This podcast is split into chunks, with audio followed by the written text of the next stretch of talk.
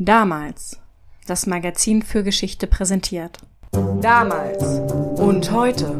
Der Podcast zur Geschichte mit David und Felix. Okay, zwei Minuten gequatscht und noch nicht angefangen. Okay, here we go. David, Felix. heute reden wir über etwas, womit ich mich wohlfühle. Wir sind im Mittelalter und es geht um Päpste, Kardinäle und ein ungewöhnliches Konzil. Ich bin gespannt. Leg los.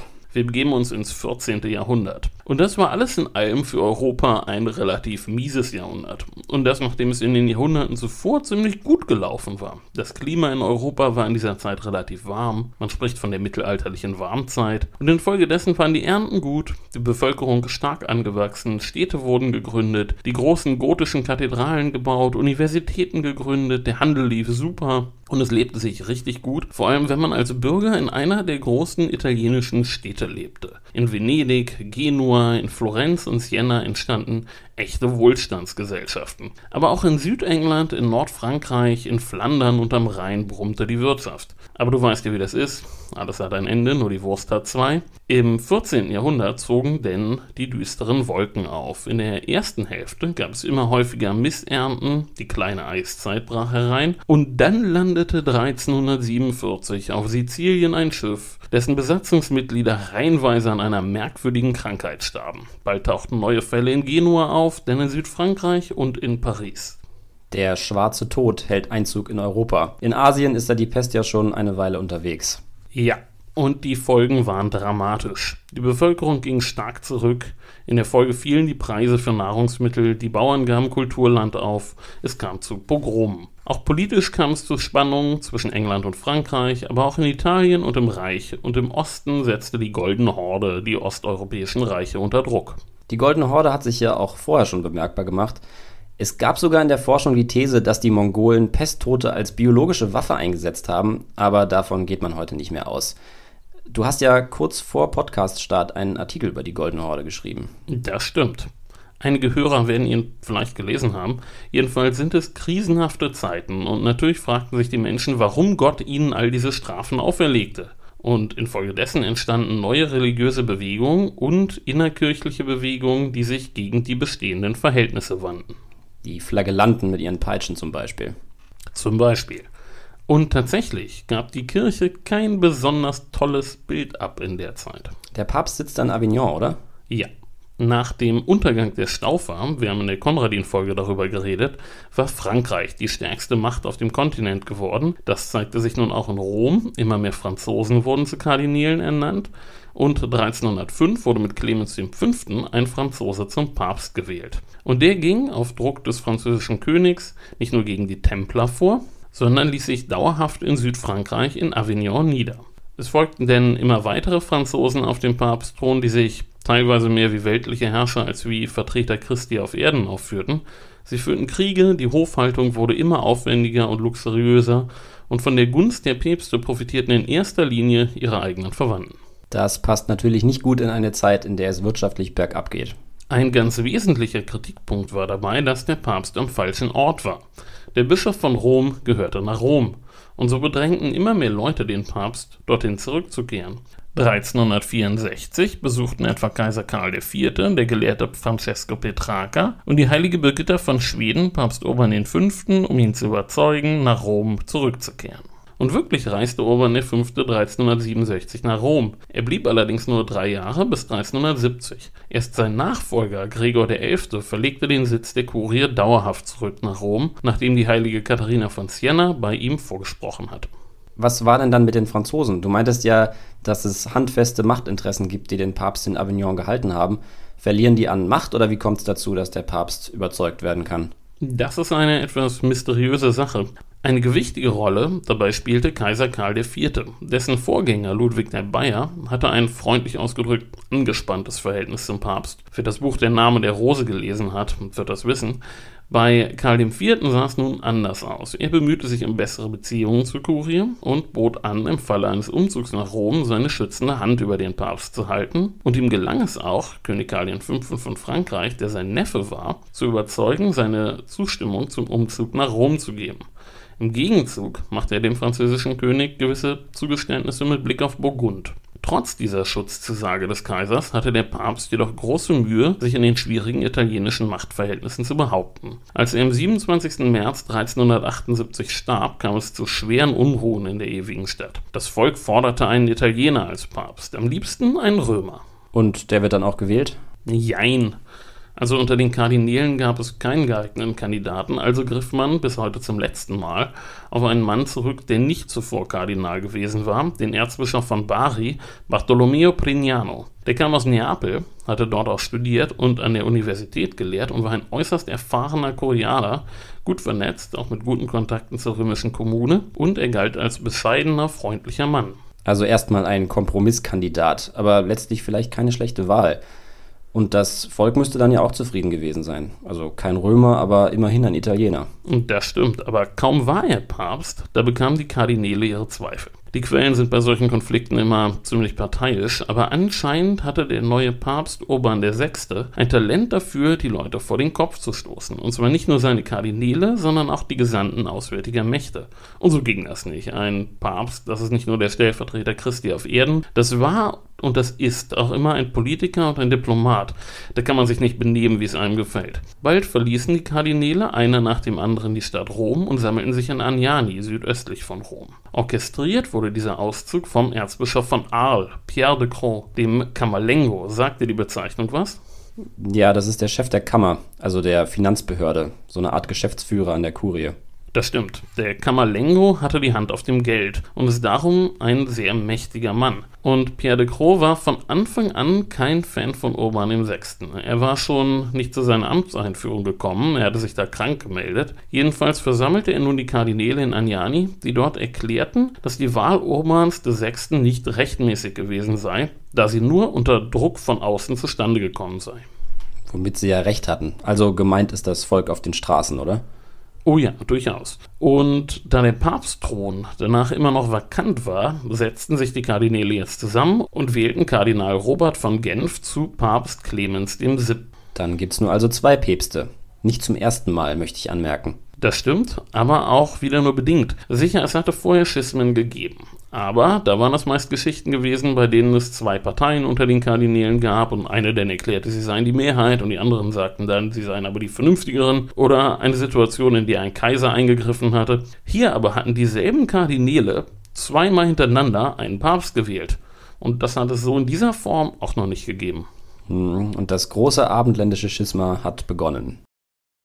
Clemens zog wieder nach Avignon um und nun gab es für mehrere Jahrzehnte zwei Päpste und die Folgen waren wirklich dramatisch. Der Konflikt betraf Einfach alle. Weltliche Herrscher vom König bis zum Grafen, Kleriker vom Erzbischof bis zum Dorfpfarrer, die geistlichen Orden, Universitäten, Städte und potenziell sogar jeden einzelnen Gläubigen. Das Schisma hatte ganz konkrete Auswirkungen auf politische und kirchliche Karrieren, auf rechtsverbindliche Vorgänge und natürlich auch auf das eigene Seelenheil um ein Beispiel zu geben, was das im Einzelfall bedeuten konnte, wenn man sich für den Falschen entschied. Denn war womöglich die Weihe eines Bischofs ungültig und dessen Weihe eines Pfarrers nichtig und damit eine Eheschließung unwirksam. Und je länger das Ganze dauerte, umso mehr Schaden wurde angerichtet, umso mehr hatte jeder zu verlieren. Und das war auch sehr vielen Leuten sehr schnell klar und praktisch sofort wurde überlegt, wie man das Ganze jetzt löst. Okay, und was wird da so angedacht und von wem vor allem? Also, im Allgemeinen unterscheidet man zwischen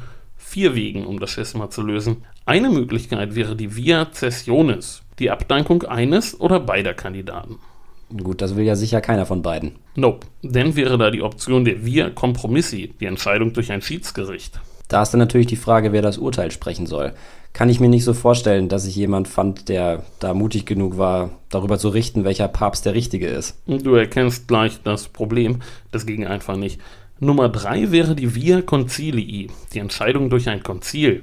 Äh, du kannst unseren Hörern erklären, was das ist, ein Konzil? Aber sicher, gerne doch. Ein Konzil ist eine Versammlung zur Beratung kirchlicher Angelegenheiten. Das kann auf örtlich begrenzter oder auf allgemeiner Ebene stattfinden und die Beschlüsse eines allgemeinen ökumenischen Konzils beanspruchen Gültigkeit für die gesamte Kirche. So eins wird gewöhnlich dann einberufen, wenn richtungsweisende, grundlegende Entscheidungen zu treffen sind Entscheidungen also, die die ganze Kirche betreffen und deren Umsetzung gemeinsames Handeln erfordert. Genau. Zum letzten Mal geschah das in den 60er Jahren, als auf dem Zweiten Vatikanum über wichtige Reformen entschieden wurde. Auf das Vatikanum II werde ich ganz am Ende nochmal zurückkommen. Nun haben wir drei Wege genannt, das Schisma zu lösen. Einer fehlt noch, die Via Facti. Kannst du dir vorstellen, was das sein könnte? Facti. Es werden Fakten geschaffen. Einer setzt sich durch, ist damit de facto Papst und wird allgemein anerkannt. Der andere muss sich dann bestenfalls ein Kloster suchen. Exakt. Nur entwickelte sich das Ganze Ende der 1370er Jahre in die falsche Richtung. Beim Schisma liegen die Dinge so, es kann nur einen geben. Man muss sich entscheiden. Die eine Seite hat recht und die anderen sind Heretiker, Ketzer. Nur entschieden sich die meisten nicht aus irgendwelchen Überzeugungen, sondern aus ganz praktischen Gründen. Klar, sie erkennen den Papst an, von dem sie sich den größten Nutzen versprechen. Die Lager sind also nicht durch religiöse, sondern durch machtpolitische Überlegungen voneinander getrennt. Genau, das galt für weltliche Herrscher ebenso wie für Kirchenfürsten. Die entschieden sich für den, der am besten für die eigene Stellung, für die eigene Karriere war.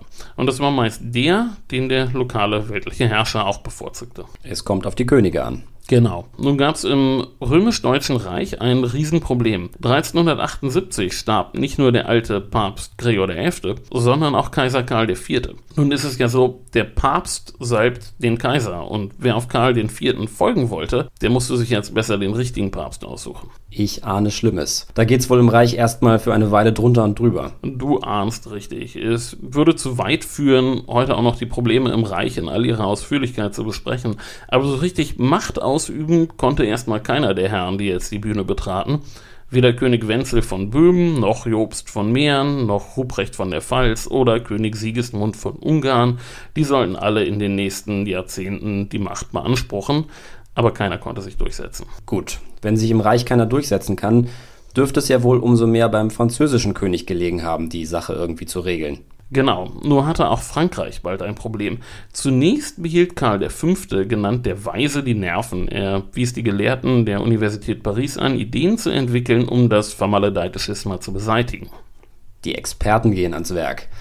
Und äh, was ist dann das Ende vom Lied? Was schreiben Sie in Ihren Bericht? Naja, die Experten rieten zu Neutralität und Vermittlung. Sie fanden die Idee mit dem Konzil nicht schlecht und Karl rief dann auch zu einem Konzil auf, aber das mit der Umsetzung war ein Problem. Die große Frage war vor allem, wer sollte das einberufen? Das tat nämlich üblicherweise der Papst. Aber man konnte ja schlecht einen von den beiden darum bitten, das ging ja nicht, dann würde der andere nicht mitziehen.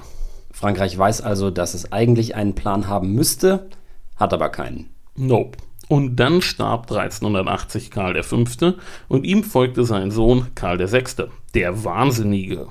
Da war der Name Programm? Naja, er soll recht früh Anzeichen geistiger Umnachtung entwickelt haben. Wie immer ist es müßig, aus 600 Jahren Entfernung eine Diagnose zu stellen, aber den Berichten zufolge war er manchmal völlig klar, aber eben oft auch völlig verwirrt. Ja, für einen Herrscher ist das nicht so gut.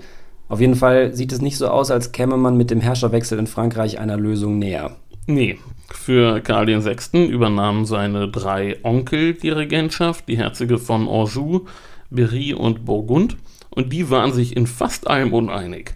Es begann jetzt eine sehr schwierige Phase in der französischen Geschichte, die einerseits geprägt war vom Konflikt der Herzöge und nebenbei war da ja auch noch der immer wieder mal so stärker oder weniger stark aufflammende hundertjährige Krieg mit England. Zunächst setzte sich im Herzogsrat Louis d'Anjou durch und Frankreich schlug sich jetzt auf die Seite von Clemens VII., dem der in Avignon saß. Die meisten anderen europäischen Herrscher schufen ebenfalls Fakten. England und der größte Teil vom Reich gingen zu Urban VI., Schottland dann natürlich zu Clemens. Allein weil England zu Urban geht. Genau. Die spanischen Reiche blieben lange neutral, versuchten zu vermitteln, scheiterten dabei aber krachend und schlugen sich dann auch auf die Seite von Clemens. Woran scheitern denn die Vermittlungsversuche? Ja, vor allem an der Sturheit der Beteiligten. Beide Päpste und ihre Anhänger verweigerten sich Lösungen, die ihre Position irgendwie in Frage stellten. Beide setzten auf die Via Facti.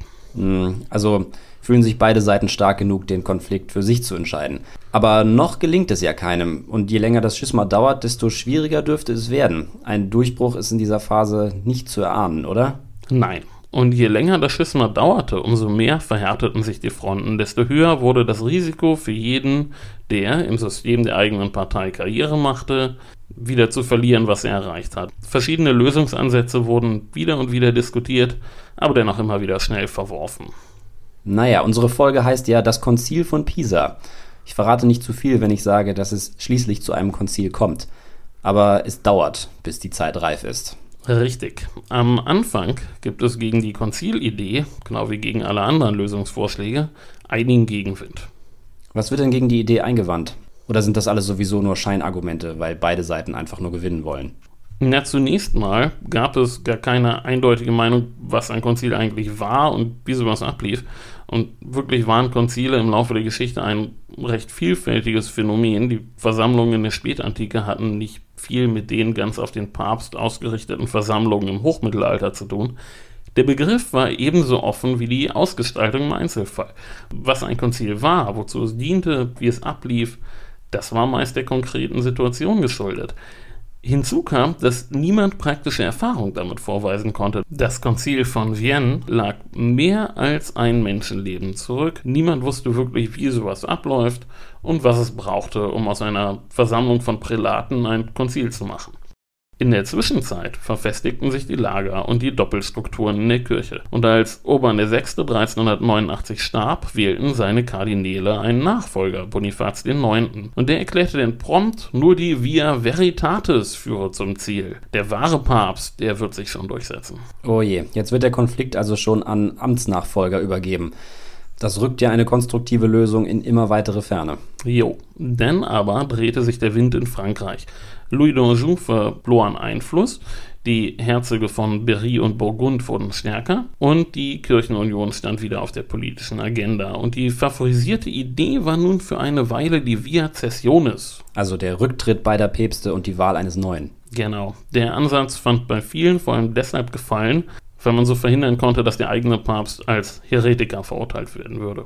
Sozusagen ein ehrenvoller Rückzug ohne Gesichtsverlust sozusagen, vor allem ohne die ernsthaften rechtlichen und politischen Konsequenzen, die damit einhergingen, wenn einer der beiden Heretiker genannt werden würde. Ja, das ist wirklich interessant. Man ist also nicht gezwungen, einen der beiden Päpste im Nachhinein für illegitim zu erklären, sondern man kann die doppelte Papstschaft einfach durchwinken, sofern man sie beendet. Ja, das ging aber nicht so einfach per Konzil. Also muss ein Konzil einen Papst zum Heretiker erklären, um ihn loszuwerden. Ja, das war der einzige Weg, überhaupt einen Prozess gegen einen Papst zu führen. Das geht nur, wenn man ihn als Heretiker verurteilt. Okay, das ist natürlich ein Argument gegen ein Konzil. Könnte man meinen. Wir werden noch dazu kommen, wie das letztlich gelöst wurde. Okay, bin gespannt. Gelingt es Frankreich denn jetzt, die Initiative zu übernehmen? Ne, in gewisser Weise schon. 1394 starb auch der Avignonese Clemens VII. Und zu seinem Nachfolger wurde Pedro de Luna gewählt als Benedikt XIII. Um gewählt zu werden, musste er aber schwören, die Via Cessionis zu verfolgen, also zurückzutreten, wenn sich sein Gegenüber, der andere Papst, auch bereit erklären würde, zurückzutreten. Gut, er muss also bei der Wahl versprechen, dass er bereit ist, selber zurückzutreten, sofern der andere zurücktritt. Genau. Allerdings war das gar nicht so einfach. Es mussten jetzt erstmal die Bedingungen geklärt werden, wie das ablaufen sollte. Benedikt XIII. musste jetzt aber Verhandlungen darüber aufnehmen, er hatte keine Wahl. Im Hintergrund wirkten dabei natürlich wieder die Herzöge. Sie traten an ihn heran und schlugen eine Zusammenkunft mit der Gegenseite vor, und Benedikt beauftragte jetzt seine Kardinäle, Pläne auszuarbeiten, wie das praktisch umzusetzen sei, denn es war ja nicht so einfach, sich mit den Heretikern von der anderen Seite zu treffen, die noch dazu beanspruchten, hohe kirchliche Titel zu führen. Das kann ich mir vorstellen, ja. Wie redet man sich an? Wer sitzt wo? Wo trifft man sich? Wer garantiert die Sicherheit? Da gibt es ja einiges zu klären. Genau, da gibt es diverse praktische Fragen, die da im Wege stehen. Das Wichtigste war jetzt aber, dass überhaupt wieder geredet wurde und dass Ideen entwickelt wurden. Die Universität Paris kontaktierte jetzt andere Universitäten, die in der gegnerischen Obedienz lagen, also in dem Bereich, in dem der andere Papst anerkannt wurde. Und auch die Gelehrten in Oxford und Cambridge brachten jetzt Vorschläge ein und König Wenzel versuchte zu vermitteln, einzig es führte alles zu nichts. Die beiden Päpste brachten immer neue Bedenken vor gegen ein Treffen. Schließlich hatten die Franzosen genug. 1398 entzogen sie Benedikt XIII. die Obedienz, die Gehorsamspflicht. Und sie machten jetzt wirklich Druck und forderten auch andere Herrscher auf, sich für die Zession einzusetzen. 1401 kam es dann in Metz zu einem obedienzübergreifenden Treffen von Gesandten, aber im Reich gab es nun eine neue Entwicklung, die alles ausbremste. 1400 hatten nämlich die Kurfürsten genug davon, dass Wenzel sich zwar König nannte, aber nicht wie einer handelte, erklärten ihn für abgesetzt und wählten jetzt Ruprecht von der Pfalz zum neuen König. Und jetzt ringen Wenzel und Ruprecht miteinander, was das Schisma für sie erstmal uninteressant machen dürfte. Sozusagen, ja. Jedenfalls wollte Ruprecht Rom nicht verärgern und schlug nun ein Konzil vor, aber erst solle der römische Papst wieder in den vollen Besitz der Kirche gebracht werden. Oh, okay. Also hat er neben dem Streit mit Wenzel doch noch die nötigen Ressourcen, auch in der Papstsache auf eine Lösung zu drängen. Er will den Konflikt also zu Ungunsten Avignons beilegen. Das ist für Avignon entsprechend nicht annehmbar. Na klar, das war von vornherein nur ein Vorschlag, der populistisch war gewissermaßen. Das war nicht umsetzbar. Er wollte einfach die Anerkennung als rechtmäßiger König aus Rom. Er wollte sich beim römischen Papst beliebt machen. Natürlich konnte Avignon da nicht mitmachen. Also beharrten jetzt beide Seiten wieder stur darauf, dass sie die richtige Seite seien. Benedikt XIII. stand ja aber inzwischen stark unter Druck. Er wurde sogar verhaftet von den Franzosen. Aber dann gelang ihm 1403 die Flucht und damit waren alle angelaufenen Gespräche wieder beendet. In Frankreich drehte sich dann wieder der politische Wind und es erklärte sich wieder für ihn.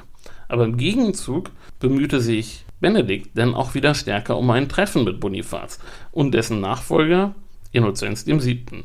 Er reiste sogar nach Genua, aber das mit dem Treffen klappte einfach nicht. Langwierig das alles, ganz schön frustrierend. Keine Sorge, ich bringe jetzt wieder etwas Pep in die Folge. Innozenz VII., der neue römische Papst, hielt nicht lange durch. Auf ihn folgte schon 1406 ein greiser Venezianer namens Angelo Correa als Gregor XII. Und er wurde nun seinerseits gezwungen, vor der Wahl die Zession zu versprechen. Also sind jetzt auf beiden Seiten Päpste im Amt, die versprochen haben, zurückzutreten, sofern auch der jeweils andere zurücktritt. Das ist doch mal ein Schritt in die richtige Richtung. Durchaus. 1407 gelang es den Gesandten beider Parteien, sich auf ein Treffen in Savona zu einigen. Das liegt in Ligurien, etwas westlich von Genua. Aber Gregor brachte Einwände gegen den Ort vor. Wieder wurde verhandelt. Pisa und das nicht weit entfernte Livorno wurden als neue Orte für ein Treffen ins Spiel gebracht, aber die Päpste meanderten rum und schließlich waren alle Beteiligten so genervt, dass sie den Päpsten Collusio vorwarfen. Also eine geheime Absprache, um das Treffen zu verhindern und den Status quo zu bewahren. Genau. Frankreich drohte denn im Januar 1408 wieder mit dem Gehorsamsentzug und auf der anderen Seite machten jetzt auch die römischen Kardinäle Druck und holten ein Rechtsgutachten der Universität Bologna ein, wie man gegen ein gebrochenes Wahlversprechen vorgehen könne. Einige von ihnen waren dann so genervt, dass sie selbst Rom verließen und nach Pisa gingen und an ein zukünftiges Konzil und einen zukünftigen Papst appellierten. Frankreich erhöhte seinerseits wieder den Druck und setzte auch Benedikt eine Frist bis Himmelfahrt, um eine Einigung herbeizuführen. Benedikt schickte dann vier Kardinäle zu Verhandlungen nach Livorno um mit den abtrünnigen Römern zu reden, die in Pisa waren. Und dorthin begaben sich jetzt auch französische Gesandte als Beobachter. Und während die Kardinäle beider Seiten jetzt endlich zusammensaßen, eskaliert es in Frankreich. Benedikt drohte dem König mit Exkommunikation und in Paris hatte man jetzt die Schnauze voll. Und Frankreich entzog ihm zum zweiten Mal die Obedienz. Und der König und die Universität Paris forderten jetzt die in Livorno tagenden Herren zum Handeln auf. Jetzt sitzen da also in Livorno zunehmend unzufriedene Kardinäle beider Seiten und werden vom französischen König aufgefordert, das Schisma zu beseitigen. So richtig steige ich noch nicht durch, wer am Ende welche Interessen verfolgt hat. Aber wenn sogar den beiden Widersachern vorgeworfen wird, miteinander zu konspirieren, hat wohl schon damals niemand so richtig durchgeblickt. Klar ist, Frankreich hat die Faxen dicke und will die Lösung, und zwar am besten vor fünf Minuten. Ja, Moment. Nun muss ich nochmal dazu kommen, wie der Stand der gelehrten Diskussion in der Zeit gerade war. Das mit der Via Cessionis, das funktionierte ja nicht. Und der letztlich eingeschlagene Weg war der des Konzils. Aber um den gehen zu können, waren einige Schwierigkeiten zu überwinden. Da war ja die Frage, wer da kommen sollte. Vor allem, wie viele Teilnehmer von jeder Seite kommen sollten. Und was war eigentlich das Ziel des Konzils? Sollte es entscheiden, wer der wahre Papst ist? Oder beide absetzen oder einfach eine neue Methode zur Lösung des Schismas ausarbeiten? Und wie sollte das umgesetzt werden? Wer würde das Konzil einberufen? Das tat ja immer der Papst. Wer soll das leiten? Wenn nicht der Papst, der das gewöhnlich tat, sollte der Kaiser eingreifen, aber den gab es ja derzeit nicht. Und wenn welcher wäre der richtige, Wenzel oder Ruprecht? Oder sollte jetzt die Gesamtheit der europäischen Könige irgendwie agieren? Wo könnte man das überhaupt ausrichten? Und würde dieses Konzil nicht einfach nur zu neuen, schweren Konflikten führen? Okay, aber es kommt dann zur Einigung in all diesen Punkten. Ja. Ah, ja. Bei den Kardinälen setzte sich jetzt die Erkenntnis durch, dass Pragmatismus Trumpf ist und die Form dem Zweck angepasst werden kann. Das hieß aber nicht, dass sie machen konnten, was sie wollten. Wenn sie die Ergebnisse eines Konzils überzeugend verkaufen wollten, denn musste die eigene Position so gut legitimiert werden, wie nur irgendwie möglich war. Der europäischen Öffentlichkeit musste jetzt eine neue Sichtweise auf das Problem vermittelt werden. Man musste sich aus dieser Logik des Schismas befreien, die ja hieß, nur einer ist der richtige Papst und ihnen klar machen, dass eben keiner der richtige ist. Jedenfalls keine von den beiden Figuren, die sich gerade Papst nennen. Ganz genau. Was den Kardinälen in Livorno jetzt gelang, ist, eine neue Perspektive auf das Problem zu gewinnen und ein neues Narrativ zu entwickeln, das sie dann promoten konnten. Von nun an hieß es nicht mehr die Römer gegen die Avignoneser. Von nun an hieß es die Kirche gegen die Päpste. Am 5. Juni erreichte die Nachricht vom französischen Obedienzentzug Livorno. Benedikt XIII. begab sich daraufhin nach Aragon und einer seiner vier Kardinäle reiste auch aus Livorno ab und folgte ihm nach Aragon. Die anderen drei aber blieben da. Und jetzt kamen sogar noch weitere hinzu. Bald waren 13 Kardinäle in Livorno, sechs aus der römischen Partei und sieben aus der Partei Avignons. Und die Quellen geben einen gewissen Aufschluss darüber, worüber sie sprachen, nämlich über den Modus eines möglichen Konzils, den Termin, den Ort, die Teilnehmer, die diplomatische Vorbereitung, die nötig wäre, den Umgang der Kardinäle überhaupt miteinander, die Frage der Kirchenämter und den Umgang mit einer möglichen Reaktion der Päpste und natürlich nicht zuletzt darüber, was das Konzil eigentlich wollte, was die Ziele waren und wie es einberufen werden könnte. Mhm, wie vorhin angekündigt. Da muss eine lange Liste abgearbeitet werden. Ja, das war eine gewaltige Liste an Aufgaben. Und dabei wurde zwischendrin nochmal völlig das Konzept verändert von dem, was man vorhatte. Wie jetzt? Naja, Zunächst mal gelang relativ schnell die Einigung auf ein klares Ziel: die Entfernung der beiden alten Päpste durch Rücktritt oder Absetzung und die Wahl eines neuen Papstes. Geplant aber waren zunächst nach Obedienzen getrennte Konzile, die vom jeweiligen Kardinalskollegium einberufen werden würden und bei denen dann der jeweilige Papst abgesetzt wurde. Dann sollte ein neues Konzil zusammentreten und in dessen Rahmen sollten die Kardinäle die Neuwahl vornehmen. Der Clou wäre dabei, dass alles an einem Ort stattfinden würde. Dann aber wurde dieser Plan von zwei Konzilen völlig verworfen und sich auf eins geeinigt. Hm, das klingt doch eigentlich nach einer sinnvollen Lösung. Warum denn jetzt dann doch wieder nur ein Konzil? Naja, das war ein ganz entscheidender Schritt. Die Kardinäle wussten, sie könnten die alten Päpste nur seriös für abgesetzt erklären, indem sie sie als Heretiker darstellten. Das kanonische Recht sah schließlich vor, dass ein Konzil nur gegen einen heretischen Papst vorgehen kann. Häresie war die einzige Option, einen Papst loszuwerden. Nun kamen die Kardinäle auf die Idee, das Schisma neu zu interpretieren. Bisher war die Ansicht, ein Schisma besteht dann, wenn sich eine Gruppe von der wahren Kirche abspaltet. Das sind dann Heretiker, also Ketzer, die es zu bekämpfen gilt. Das neue Konzept aber war, das Schisma sollte einen Zustand der Kirche bezeichnen, nicht die Abspaltung einer Gruppe. Nicht mehr der Abgespaltete war denn der Schismatiker und Heretiker, sondern der, der eine Lösung des Schismas verhindert. Okay, und das führt dann zum nächsten gedanklichen Schritt. Die beiden Päpste sind die einzigen Schismatiker, weil sie nicht zurückgetreten sind, um das Schisma zu beenden. Genau. Und das war auch mit dem kanonischen Recht vereinbar. Hartnäckiges Verharren im Schisma war Häresie. Die Frage war nun, kann ein Papst auch Schismatiker sein? Die französische Krone hatte dies mithilfe der Pariser Gelehrten schon beantwortet. Nun fanden diese Debatten jetzt auch nochmal statt in der römischen Obedienz und die Universität Bologna stellte fest, dass auch ein rechtmäßig gewählter Papst durch Behinderung der Lösung des Schismas zum Schismatiker wird. Man muss sich klar machen, man hatte die Konfliktlinien damit komplett verschoben. Jetzt stand nicht mehr die Obedienz gegen die Obedienz. Jetzt hieß es alle gegen die beiden Päpste. Und um das glaubhaft zu präsentieren, ging das natürlich nur mit einem einzigen Konzil, das mit einer Stimme gegen die beiden Heretiker spricht. Interessante Strategie. So gesehen ist es wieder sinnvoll. Eigentlich schon genial. Oh ja. Und das zeigt sich vor allem daran, wenn man die Auswirkungen für die Gläubigen betrachtet. Die Anhängerschaft zum falschen Papst, die reichte jetzt nicht mehr aus, um ein Schismatiker zu sein und gefährdete damit auch nicht das eigene Seelenheil. Die meisten Gläubigen hatten sich ja nach bestem Wissen für den einen oder den anderen entschieden, aber nicht die Lösung des Konfliktes behindert. Sie waren also unschuldig. Das war extrem wichtig und das machte die Position der Kardinäle attraktiv und auch annehmbar. Es hat also jetzt eine Neudeutung der Situation stattgefunden. Der Kreis der Schuldigen ist so weit verkleinert worden, wie es überhaupt möglich ist. Aber alle Probleme sind damit ja nicht aus der Welt. Heißt das nicht trotzdem noch, dass Bischöfe und Priester von Heretikern ernannt worden sind? Dass entsprechend auch die Kardinäle ihre Ämter von Heretikern bekommen haben?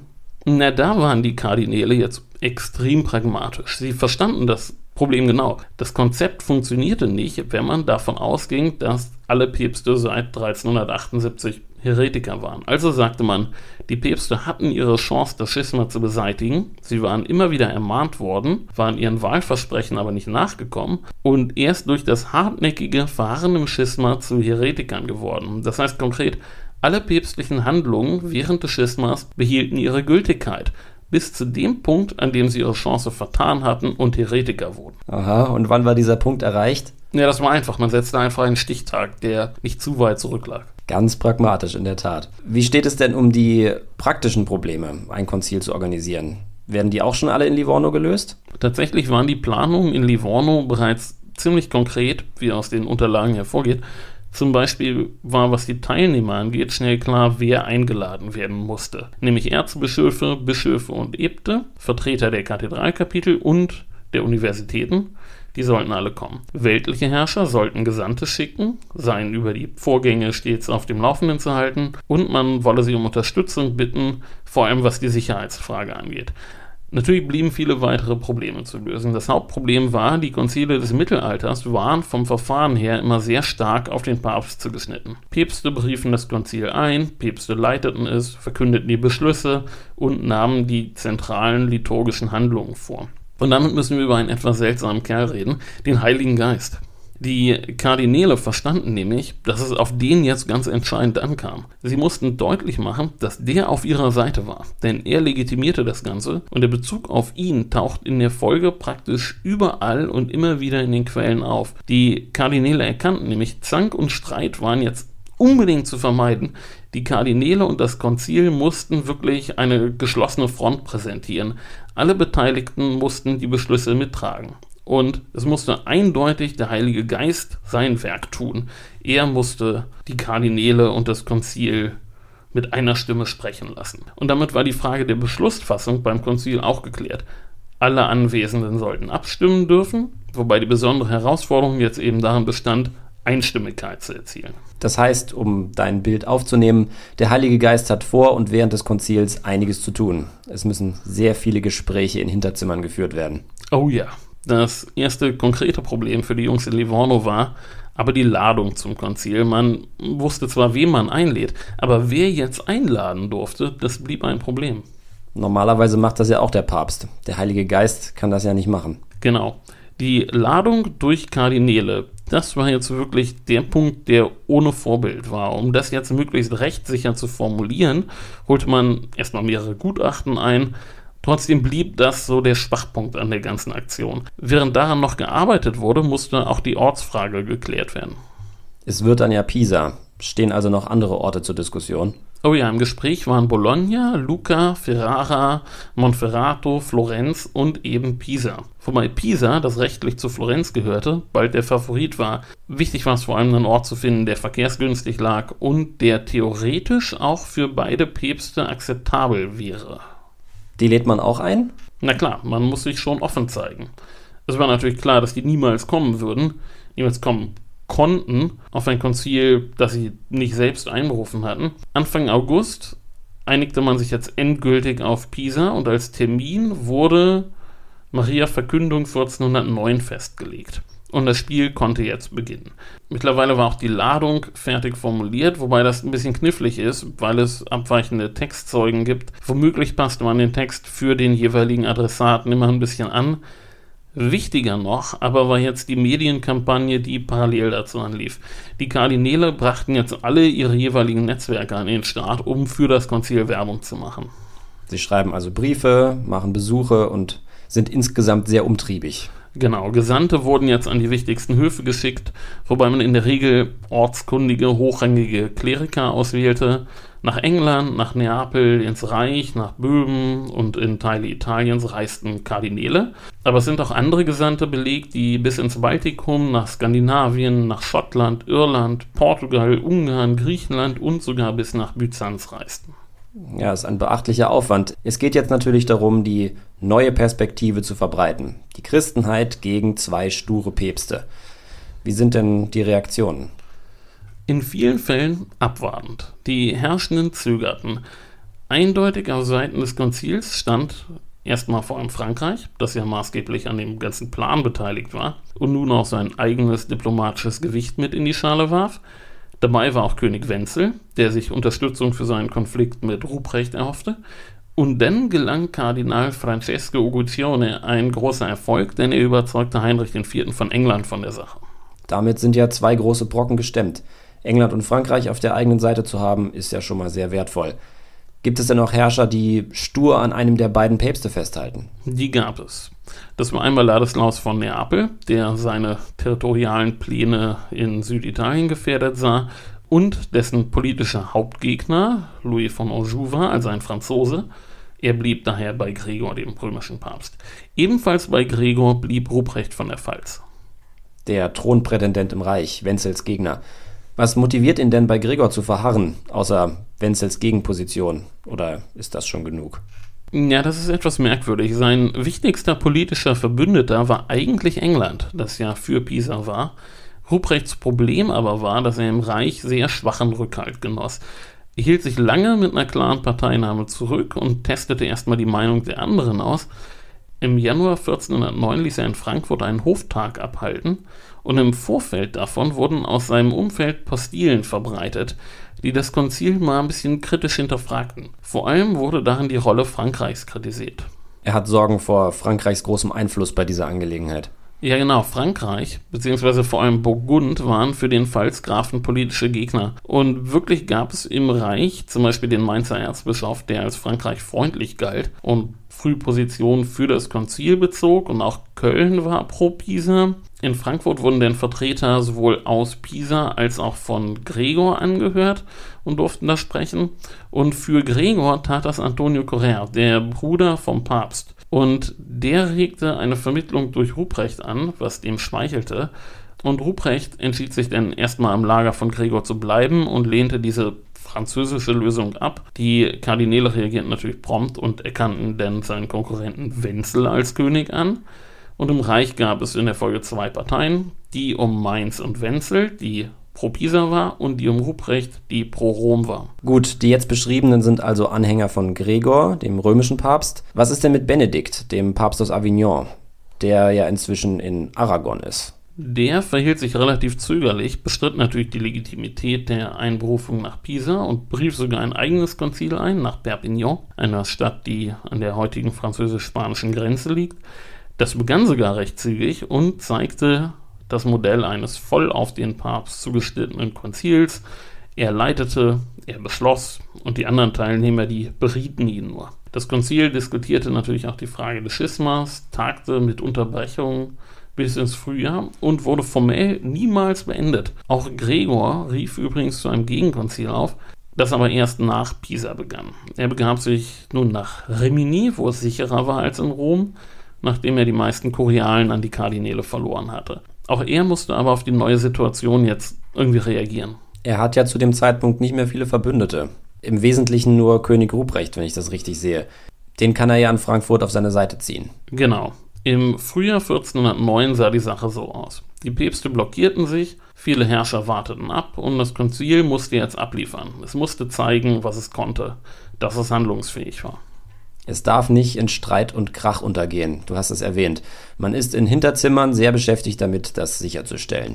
Genau, das Konzil handelte als Vertreter der Universalkirche und es musste die Geschlossenheit und Entschlossenheit demonstrieren, gegen diese vermaledeiten Heretiker, die sich Päpste nannten, vorzugehen. Das Ringen um Geschlossenheit prägte alles. Es galt eine Methode, eine Arbeitsweise, eine Ordnung zu finden, um einen Konsens zu erreichen, den alle mittragen konnten. Und das prägte die Sitzordnung, die Art der Beschlussfassung, die Abläufe und ganz zentral die Liturgie. Na klar, die muss passen, wenn man die vereinte Kirche repräsentieren will. Wie löst man denn nun das Dilemma des papstlosen Konzils? Am 25. März 1409 wurde das Konzil wie geplant eröffnet. Anwesend waren 15 Kardinäle und über 30 Bischöfe und Äbte. Der Tag begann mit einer Prozession von der Kirche San Michele in Borgo zur Kathedrale von Pisa, wo eine Messe gefeiert wurde. Und geleitet wurde diese vom dienstältesten Kardinal, Pierre de Thury. Und das ist schon ein ganz entscheidender Hinweis auf die Ordnung der Anwesenden. Es geht nach Rang und Dienstalter, nehme ich an. Ja, ich habe ja gesagt, normalerweise war die Liturgie beim Konzil voll auf den Papst ausgerichtet. Er machte die Segnung, er sprach die Gebete, er sang den Hymnus, er ging ganz hinten in der Prozession. Und das übernahm in Pisa jetzt der älteste Kardinalpriester, der auch die Eröffnungsmesse zelebrierte. In der Folge wechselten sich dann bei der täglichen Messe die Kardinalpriester ab, die Orationen übernahmen die Kardinalbischöfe und die Evangelienlesung rotierte unter den Kardinaldiakonen, und zwar jeweils in der Reihenfolge des Dienstalters. Es gibt also eine klare Ordnung, und damit sind nebenbei die drei Arten von Kardinälen genannt, die es gibt: Kardinalbischöfe, Kardinalpriester und Kardinaldiakone. Das stimmt. Jeder Tag begann mit einer Messe, der die Konzilsteilnehmer in ihrem Alltagsgewand beiwohnten, und dann ging man vom Chor der Kathedrale ins Kirchenschiff, wo sich alle erstmal umzogen und die liturgische Kleidung angelegt wurde, die allerdings betont einfach gehalten war. Es wurden zum Beispiel keine Amtsinsignien getragen, kein Pallium, kein Bischofsstab. Dann folgte die eigentliche Konzilsliturgie im engeren Sinne. Gebete, eine Evangelienlesung, Fürbitten und dann wurde der Hymnus Veni Creator Spiritus gesungen, der aus dem 9. Jahrhundert stammt und sich direkt an den Heiligen Geist wendet. Und dieser Hymnus wird auch heute noch bei Synoden, bei Wein, vor allem aber auch beim Einzug ins Konklave gesungen, eben immer wenn der Heilige Geist gerade gefragt ist. Und wer zu Hause ein Gesangbuch hat, egal ob evangelisch oder katholisch, der findet das Lied auch. Viele dieser liturgischen Elemente waren nicht neu sondern sie entsprachen dem, was eben üblich war bei einem Konzil. Noch stärker als sonst war aber die Betonung des Heiligen Geistes. Ich habe es erwähnt, da der Papst nicht da war, war der jetzt besonders gefordert. Und so eine Anrufung sollte zugleich die Anwesenden an ihre Verantwortung erinnern und gleichermaßen disziplinierend auf sie wirken. Sie wollen und müssen demonstrieren, dass sie nicht gekommen sind, um politische oder eigene Interessen durchzusetzen, sondern den Willen Gottes. Sie müssen sich entsprechend ordentlich benehmen und wohl überlegt handeln und reden. Das ist ja keine Selbstverständlichkeit. Von anderen Versammlungen der Art sind zünftige Schlägereien überliefert, auch unter Geistlichen. Oh ja, für Pisa ist aber nichts davon bekannt. Also zeigen die Disziplinierungsmaßnahmen Wirkung. Man darf auch wirklich nicht vergessen, dass die Anwesenden gewaltig unter Druck standen. Ganz Europa guckte gewissermaßen nach Pisa und schaute genau hin, was da passierte. Ich möchte jetzt als nächstes was zur Sitzordnung sagen. Nicht nur bei der Liturgie, sondern auch bei den Sitzungen selber spielte die Ordnung der Personen eine sehr große Rolle. Nur dass eben auch hier jetzt der Bezugspunkt fehlte. Das stimmt. Normalerweise war und ist die Sitzordnung ja immer auf eine zentrale Figur hin ausgerichtet. Je dichter man am König oder Kaiser sitzt, umso besser. Das gilt übrigens auch heute noch bei vielen Gelegenheiten der hier die Aufgabe hatte, eine Sitzordnung herzustellen. Das ist eine knifflige Sache. Wer spielt denn dann jetzt den Papstersatz sozusagen? Niemand. Die Kardinäle setzten sich in einer Art Halbkreis ans Ende der Versammlung, geordnet wieder nach Rang und Dienstalter. In der Mitte die Kardinalbischöfe, dann die Kardinalpriester und dann die Kardinaldiakone. Und dann folgten auf den Bänken die Gesandten nach Rang ihres Auftraggebers und die Prälaten nach Rang und Dienstalter. Wenn allerdings ein König jetzt einen Geistlichen zu seinem Gesandten bestellt hatte, was oft der Fall war, dann rückte der bis dahin auf, wo sein König gesessen hätte, wenn er persönlich da gewesen wäre. Das Ganze war übrigens extrem dynamisch. Wenn einer fehlte, dann wurde sofort die ganze Ordnung angepasst. Alle rückten auf oder wechselten die Seite, denn es gilt bei sowas oben vor unten, rechts vor links und vorne vor hinten. Um ein Beispiel zu geben, als der Gesandte Wenzels eintraf, der ja als Vertreter des römisch-deutschen Königs der erste unter den Gesandten der weltlichen Mächte war, dann musste der, der bis dahin dort gesessen hatte, der Franzose, die Seite wechseln. Und der Engländer rutschte dann seinerseits weiter auf die andere Seite wiederum und immer so weiter fort. Ich, ich denke, unsere Hörer bekommen eine Idee. Es ist ein wildes Stühlerücken. Man muss jeden Tag aufpassen, um den richtigen Platz zu finden. Nun bleibt noch die Frage, wer die Versammlung leitet. Einer muss ja die Ansagen machen. Irgendwie wird sich das Thema ja wahrscheinlich fortsetzen. Tja, da ist es so, dass man in den Quellen tatsächlich keine herausragende Figur ausmachen kann. Besondere Aufgaben wie Bekanntmachung, Vereidigung von Neuankömmlingen und alles, was eben so nötig war, wurden von verschiedenen Personen übernommen. Ganz auf Funktionsträger verzichten konnte man natürlich nicht. Also wurden ganz am Anfang einige Posten vergeben, Leute, die den Betrieb am Laufen hielten, indem sie ganz konkrete Aufgaben übernahmen. Verstehe. Ich nehme auch an, dass das alles geschieht, um Einheit und Zusammenhalt zu demonstrieren. Und in den Sitzungen läuft dann auch immer alles harmonisch ab. Es wurde durchaus kontrovers diskutiert, aber alle Handlungen, alle Akte waren extrem gut vorbereitet. Nichts wurde dem Zufall überlassen. Das war natürlich an sich nichts Neues. Heute noch passiert der größte Teil politischer Arbeit in Gesprächen und Besprechungen abseits der großen Bühne. Die ist eben genau das, eine Bühne, die nicht dafür da ist, Feinheiten in Beschlüssen auszuarbeiten, sondern um ein Statement zu setzen. Und das war im Mittelalter auch nicht anders. Das Konzil oder der Hoftag, das war die Bühne, die eigentliche inhaltliche Arbeit geschah davor. Und so arbeiteten auch in Pisa viele Gremien und Ausschüsse, die wichtige Entscheidungen vorbereiteten, die Formulierungen und Texte ausarbeiteten. Harmonie herzustellen gelang nicht immer, aber meist war vor der Konzilssitzung, in der etwas beschlossen wurde, alles Wesentliche geklärt. Wobei natürlich zu beachten ist, dass die Pisaner in ihrer Außendarstellung, in den Berichten und Briefen vom Konzil, auch besonders bemüht waren, eben das herauszustellen, die Harmonie, die Einheit, die Geschlossenheit. Aber ich kann mir schon vorstellen, dass das gemeinsame Ziel dabei geholfen hat, über einiges hinwegzusehen. Und wahrscheinlich wird auch einiges, was zu Unruhe hätte führen können, gar nicht erst angesprochen. Aber was wird denn nun konkret gemacht und beschlossen? Also das zentrale Projekt des Konzils war der Häresieprozess gegen die Päpste. Und da war eines ganz wichtig, es durfte keinesfalls diskutiert werden, ob eine Seite in der Vergangenheit je rechtmäßig oder unrechtmäßig das Papsttum innegehabt hatte. Dann hätte man die Büchse der Pandora geöffnet. Keiner Seite durften Ansprüche zu oder abgesprochen werden, wenn man den Frieden bewahren wollte. Beide Päpste wurden auch nicht als Päpste bezeichnet, sondern als Contendentes de Papato, als Anwärter auf das Papsttum oder um das Papsttum Streitende. Und deshalb ist auch kaum zu sagen, ob hier wirklich über einen Papst gerichtet oder ein Papst abgesetzt wurde, denn es wurde ja gar nicht gegen einen Papst prozessiert. Okay, verstehe. Aber es ist natürlich erstmal ein bisschen undurchsichtig. Das fanden schon viele zeitgenössische Juristen undurchsichtig, das stimmt. Aber es ging eben nicht um den Status quo, sondern um das Ergebnis. Man wollte nicht feststellen, was gewesen war, sondern zu einem bestimmten definierten Punkt gelangen. Und wieder war der Weg dahin alles. Es musste einfach jetzt sehr, sehr sorgfältig vorgegangen werden. Aber trotz allem braucht es doch für einen Prozess drei Dinge. Einen Kläger, einen Beklagten und einen Richter. Die Beklagten sind nicht da. Wer ist der Kläger? Naja, dafür nutzte man jetzt einen Kniff aus Inquisitionsverfahren. Es trat ein Promotor auf, ein Kirchenanwalt, der im Auftrag des Richters den Prozess vorantrieb. Richter war in diesem Fall keine natürliche Person, sondern eine juristische, das Konzil als Repräsentant der Heiligen Kirche und logischerweise übernahm das Konzil während des Verfahrens auch diese Rolle. Niemand wurde hervorgehoben, das Konzil handelte immer als Ganzes. Als Sprachrohr des Konzils fungierte zunächst Kardinal Guy de Malaise, später vor allem der Patriarch von Alexandrien, Simon de Cramont, und als Promotor traten verschiedene erfahrene Juristen auf, wobei die eigentlich eher im Hintergrund wirkten und die Plädoyers wurden von sogenannten Advokaten vorgenommen. Manchmal war das aber auch dieselbe Person, der Promoter und der Advokat. Das ist bei solchen Prozessen nicht immer ganz genau zu unterscheiden. Außerdem gab es noch Kursores, die machten die Aushänge und Ladungen und Notare, die Protokoll führten. Das klingt ja alles wirklich höchst förmlich und korrekt.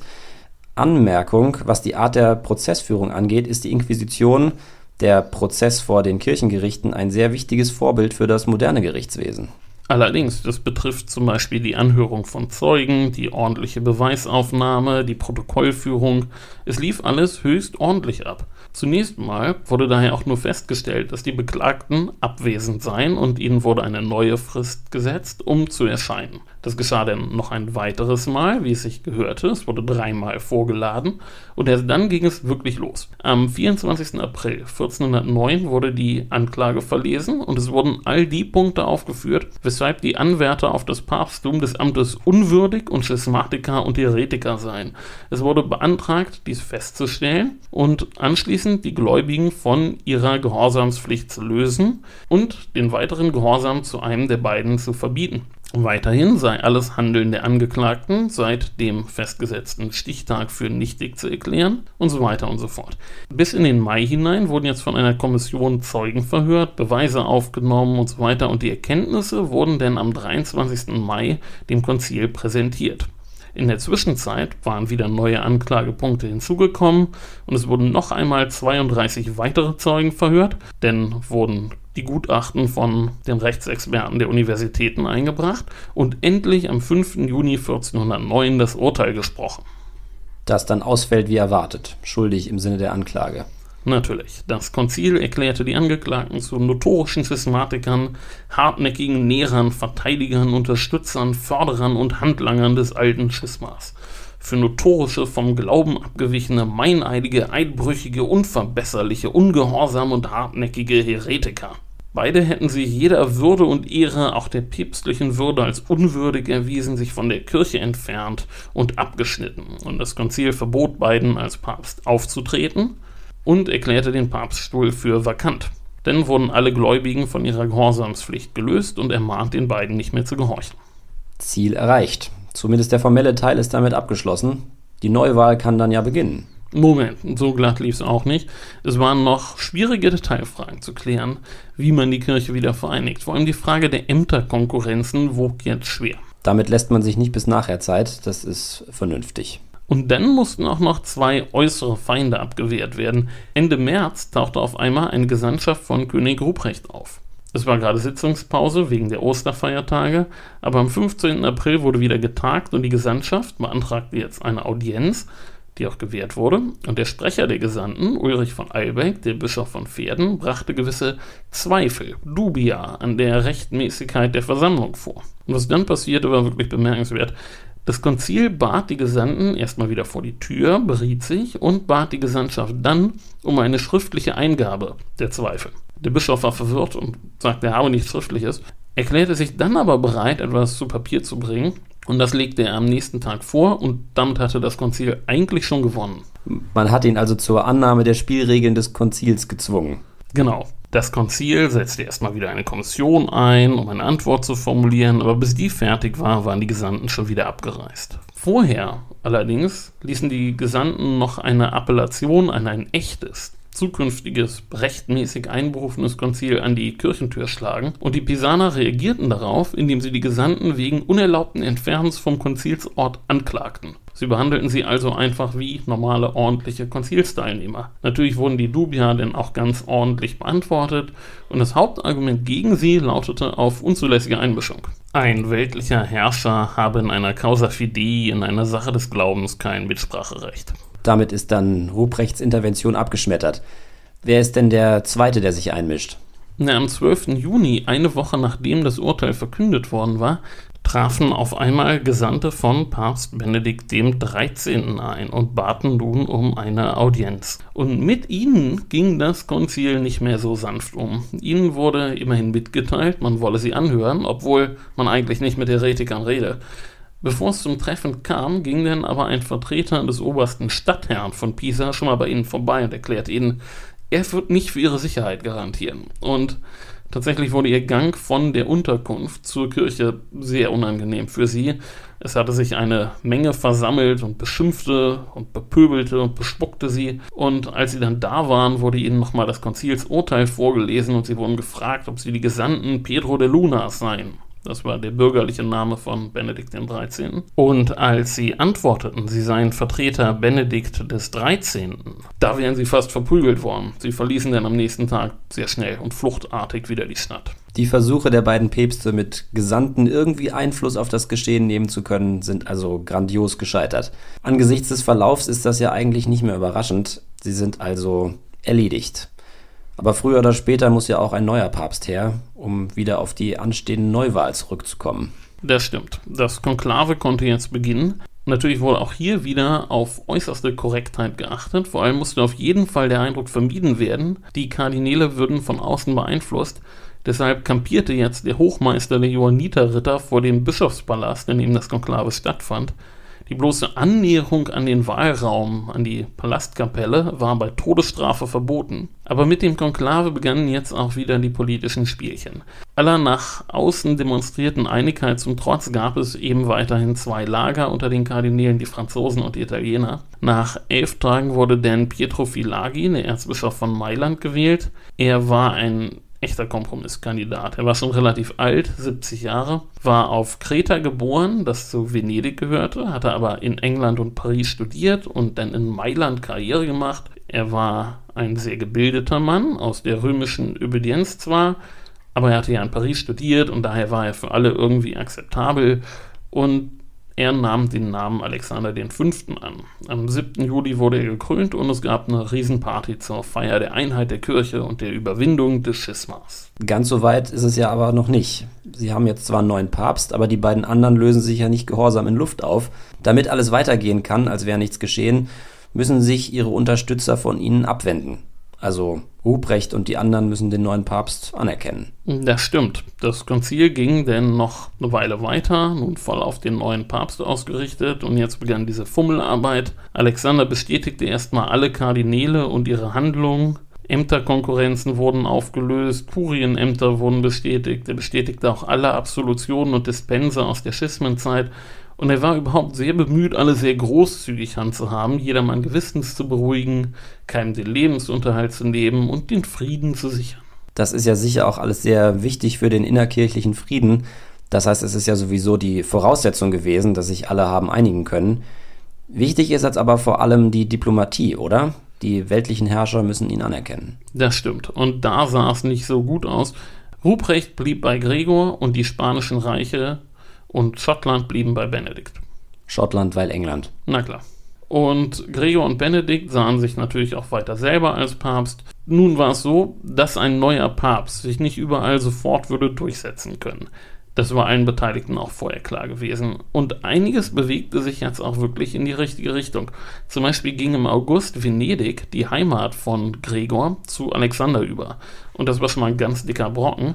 Und mehr Menschen als je zuvor waren jetzt unter einem einzigen Papst vereint, vor allem die großen Reiche England und Frankreich. Und hier hatte das Konzil auch wirklich jetzt neue Rechtssicherheit geschaffen. Verlierer bei dem Ganzen war aber sicherlich das Reich. Dort hat es bisher zwei konkurrierende Herrscher gegeben, Wenzel und Ruprecht, aber nur einen Papst, Gregor. Jetzt gab es zwei Herrscher und zwei Päpste, da Wenzel ja Alexander anhing.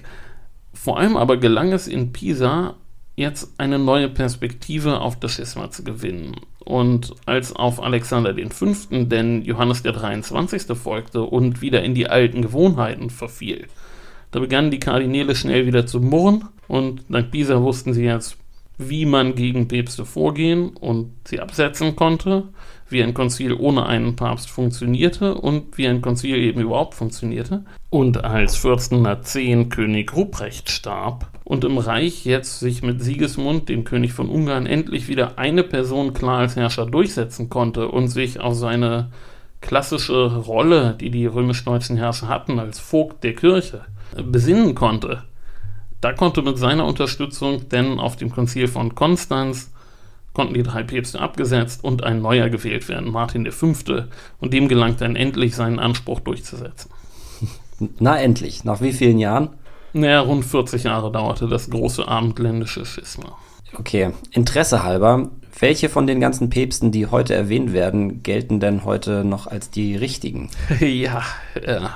Das war lange nicht ganz klar.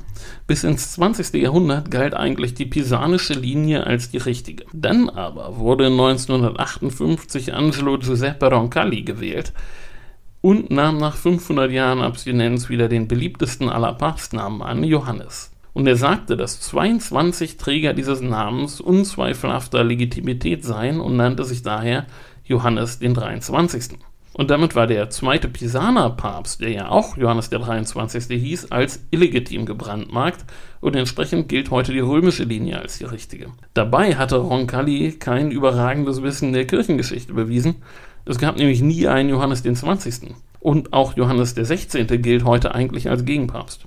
Das ist ja merkwürdig. Ich hätte erwartet, dass spätestens im 20. Jahrhundert hinter der Annahme eines Papstnamens ein ganzes Team steckt, aber zumindest einen Kirchenhistoriker hätte man ja fragen können. Ja, wohl wahr. Johannes der 23.